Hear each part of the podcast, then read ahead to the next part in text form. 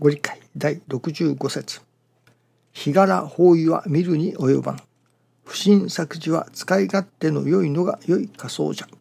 良い日柄というは空に雲のない本空ぬくい自分に都合の良い日が良い日柄じゃ。いかに暦を見て天赦日じゃと言うても雨風が強うては今日は不祥のお天気じゃというではないか。日のお照らしなさる日に良い悪いはないと思え。ことをなすにあたって良きことを願い悪しきことのなきように祈る心が日柄になり法院になるのである。悪しきを言わず思わず行わず心は常に安らかなりその上天地の道理を知れば千人力なり迷いは失せていつもが天赦日なりなるほど自分に都合の良い日が良い日柄じゃと悟るべし。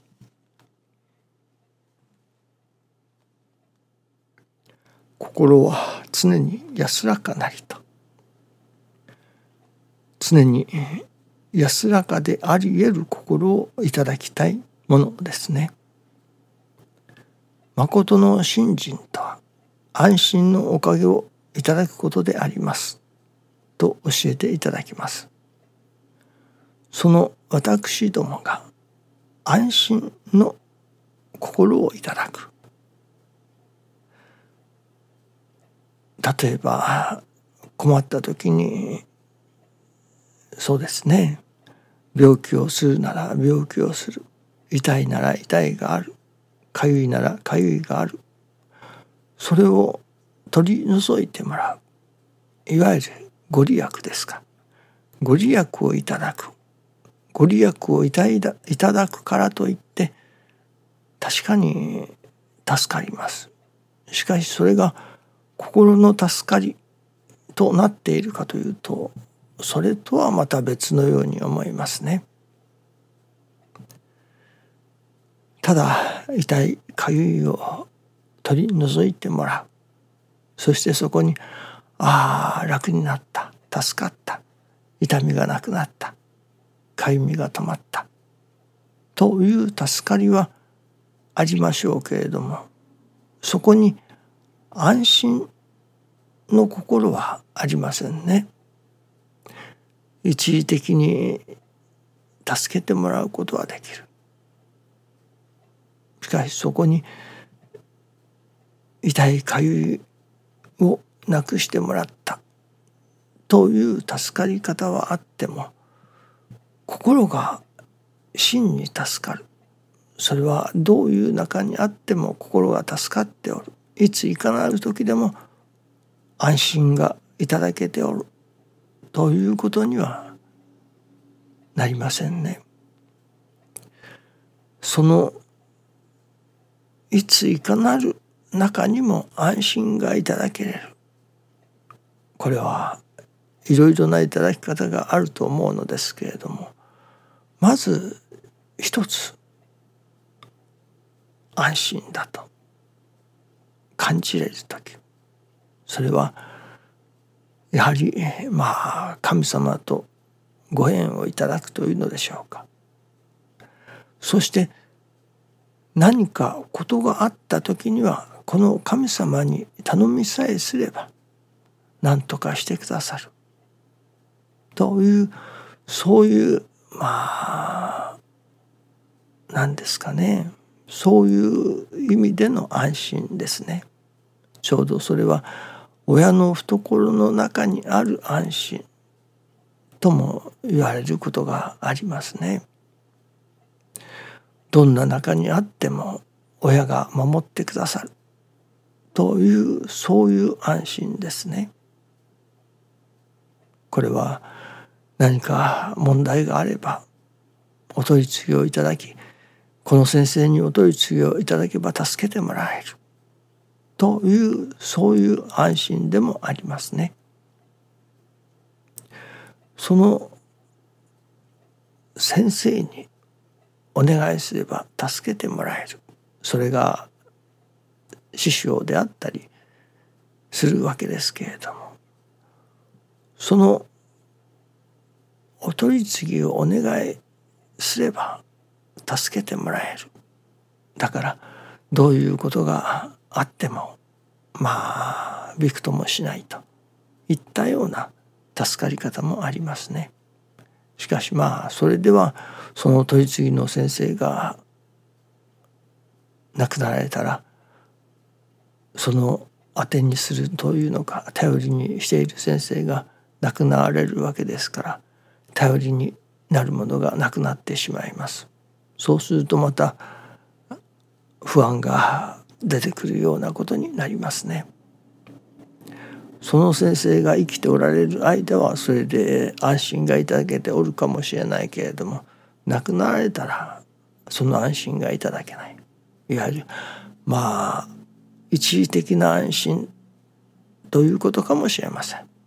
それでもまだ痛いのを治してもらってありがたい助かったというその助かりよりかはもう少し上の部類に入るのではないでしょうかね。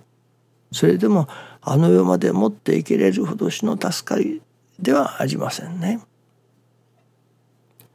しかしそれでも一応より本当の助かりそれからまたさらにより本当の助かりがあると思うのですけれどもねこの方にお願いしさえすれば何とかしてくださる。というすがるものがある。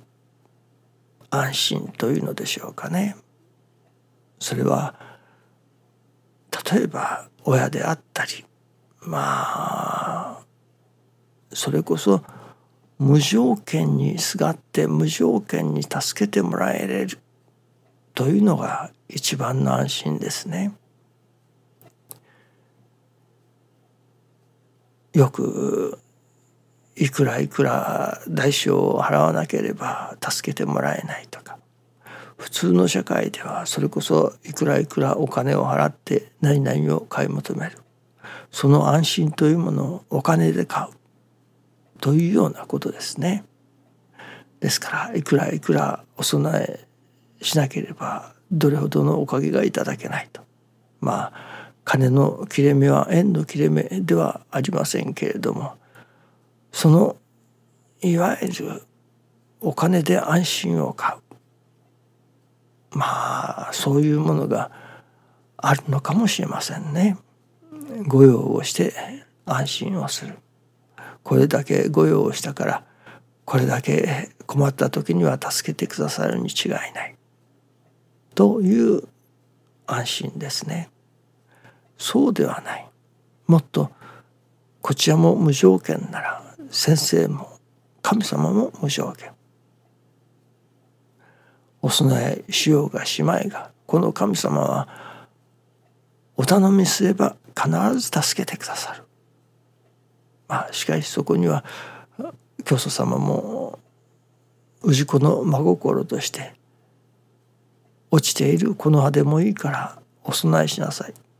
といったようなものはあるのかもしれませんけれどもそれはまた別の話ですね。とにかくこの方にお願いしさえすれば助けてくださる。というそういう方に縁をいただく。それこそ神様天地金の神様を身近に身近に感じるようになるそしてこの神様におすがりさえすれば必ず助けてくださるというそういう安心をいただくそういう神様をいただくということですね。そこにも一つの安心がありますね。そこからもう一つ先の安心もあると思います。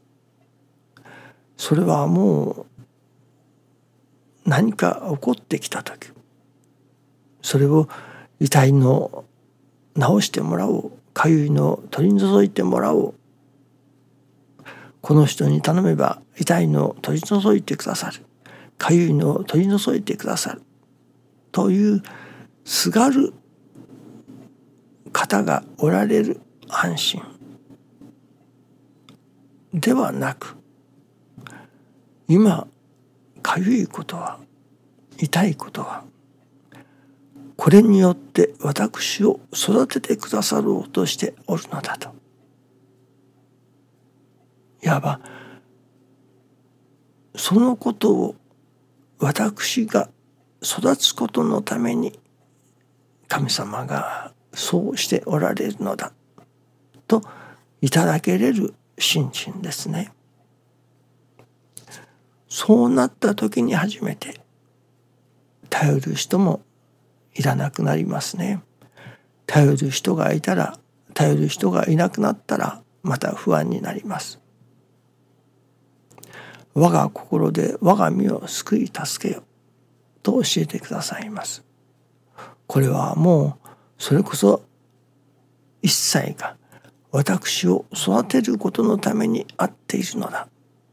とそこに焦点が定まった時これが本当の意味での安心のおかげというのではないでしょうかね。困った時に誰かにすがって助けてもらう。そのすがれる人に縁をいただく。ことも安心の始まりでしょう。しかしもっとより本当の安心がいただけるためにはその痛いかゆいそのことによって私の心を育ててくださろうとしておられるのだというそのことが合点がいく分かるということこうなった時に初めてどんなことが起きてきてもああこれで育ててくださるのだ。これでいよいよ大きな心にしてくださるのだ。というまあ安心ですね。がいただけるのではないでしょうかね。さあ私どもがどういう安心の世界に何がどこに安心を感じているかどの程度で安心を感じているかそれをいっぺん自分の中に問い直してみなければならないと思いますね。どうでも我が心で我が身を救い助けことができるようなそういう意味での安心をいただきたいものですね。どうぞよろしくお願いいたします。